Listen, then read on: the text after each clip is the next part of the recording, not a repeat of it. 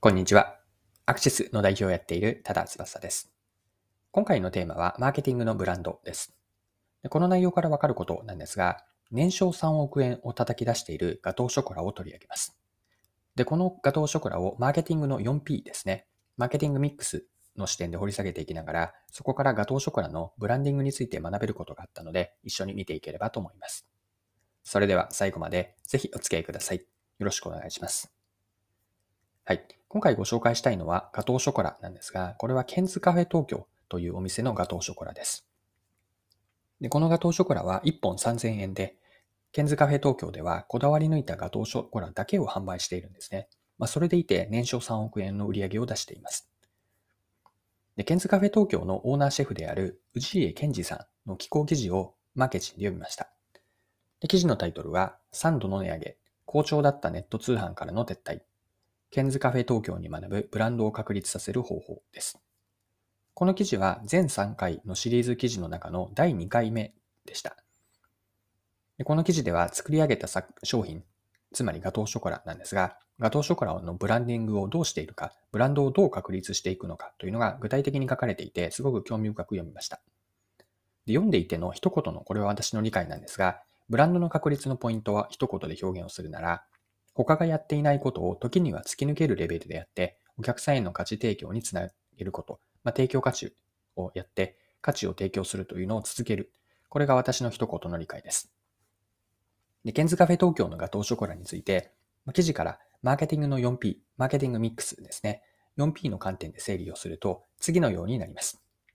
まず一つ目のプロダクト、これは商品ですが、一言で表現するならば、手のひらサイズのこだわり抜いたガトーショコラです。二つ目の P がプロモーション、コミュニケーションになるんですが、そこまでやるかという広告展開をしていて、また広報も有効に活用しています。三つ目の要素の P、プライスですが、これは価格で 280g、まあ、手のひらサイズで3000円なんですね。で、過去からの経緯を見てみると、過去に3度の値上げをして、まあ、初期に比べて今は4倍の価格設定なんだそうです。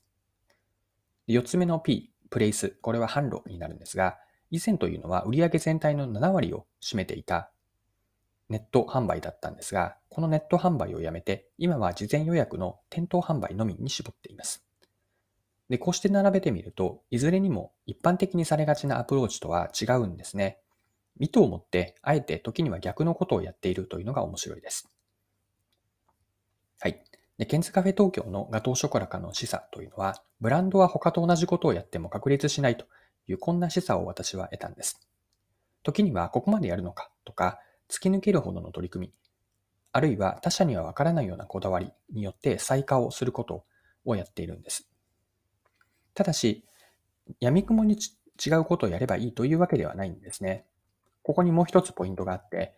再化が価値提供にしっかりとつながっていることが重要です。差という違いに対して価値かどうかを決めるのはあくまでお客さんなんです。お客さんの頭の中で価値だと思われて、初めて差に意味があります。最価からの価値提供の流れをここまでの内容を整理すると次のようになっていて、ポイント4つになるんですが、まず売り手が他とは違った取り組みをすると。2つ目に、その違いに対してお客さんが商品やサービスの体験によって差異を感じる。お客さんが差異を感じること。これが2つ目のポイントで、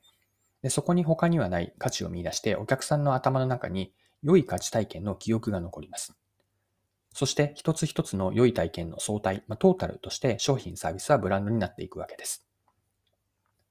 はい。では最後にですね、ケンズカフェ東京のガトーショコラから学べることを整理しておきましょう。今回の学びは最下からのブランドの作り方にあります。で作り方で残しておきたいポイントは3つあって、これが最下からのブランディングになるんですが、一言で3つ言うと、意思を持つ、最下をする、そして顧客価値を提供するです。まあ、順番に今3つ言ったので、順番に説明をしていくと、他者と違うことを突き抜けるレベルでやるには、意思と覚悟が必要なんです。そこで戦略や勝ち筋に意思を込めて、まあ、他者とは違う打ち手をやります。そして大事なのが、最価がお客さんへの価値になっていることなんです。他にはない独自の顧客価値をもたらし続けて、その先に結果として商品やサービスはブランドになるわけです。はい、そろそろクロージングです。今回はケンズカフェ東京のガトーショコラを取り上げて、ガトーショコラに学ぶマーケティングでのブランド、ブランドの作り方についてでした。まあ、最後にもう一度内容、えっと、重要なところだけピックアップしてまとめておきます。ブランド確立のポイントなんですが、ブランドは他と同じことをやっても確立をしないんです。意思を持って突き抜けるほどの取り組みによって再化をして、お客さんに独自価値を提供した先にブランドができます。で、ここにブランドの作り方のポイントがあるんですが、最価からの価値提供なんですね。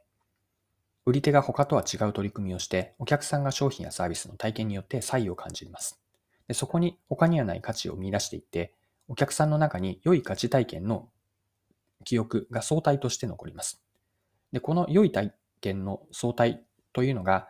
結果として最終的にお客さんの頭の中で商品やサービスというのはブランドになっていく。これがブランドの作り方最下からの価値提供からのブランドの作り方のポイントです。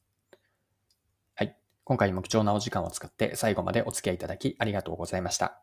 これからも配信は続けていくので次回の配信でまたお会いしましょう。それでは今日も素敵な一日にしていきましょう。